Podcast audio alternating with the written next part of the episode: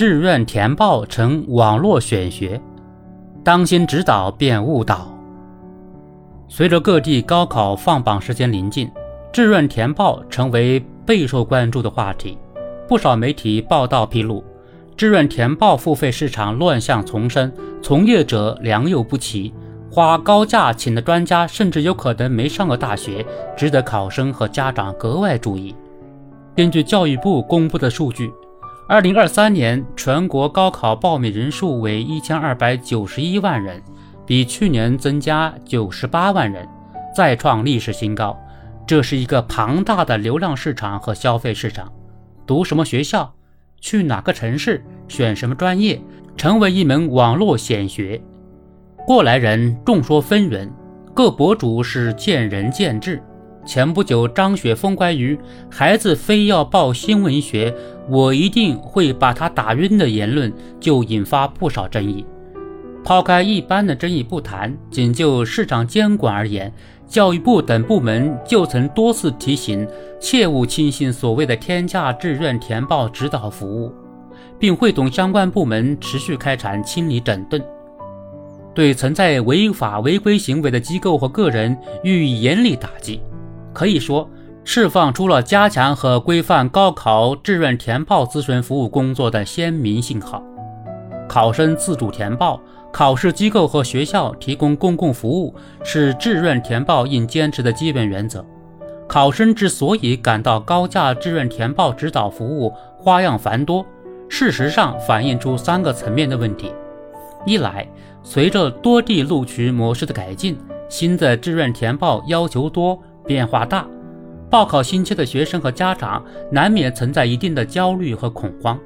二来，这一行业仍处于定价无标准、从业无门槛、行为无监管的状态，很难清晰界定怎样才算是经营不合规、服务不规范、收费不合理。三来，凸显了志愿填报公共服务供给的不足。传统的报考咨询培训，无论是从数量上还是质量上，都和现实需求存在较大差距。这恐怕也是志愿填报行业逐渐走红的关键原因。在大数据风行的当下，主打消除信息差的志愿填报付费服务，不应也不能成为一门野蛮生长的生意。除了要对所谓高考志愿规划师职业岗位技能证明书加强监管和整治外，各地各校要以考生为本，切实加强招生政策宣传解读，积极开展面向考生和家长志愿填报培训，充分运用信息化手段，采取线上线下相结合等有效方式，为考生和家长提供多渠道咨询服务。近日。贵州省招生考试院发布高考志愿填报辅助系统，免费向考生提供志愿填报信息查询服务，包括首次公布专业录取数据，以权威官方数据个性化院校筛选，助力考生科学填报志愿。这样的探索和创新值得肯定，同时也让我们看到做好高考服务保障的后半篇文章还有很大作为空间。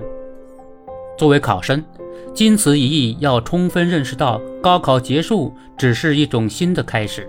在听父母的、听老师的、听专家的等诸多选项之中，要听清自己内心的声音，明白唯有热爱可抵岁月漫长。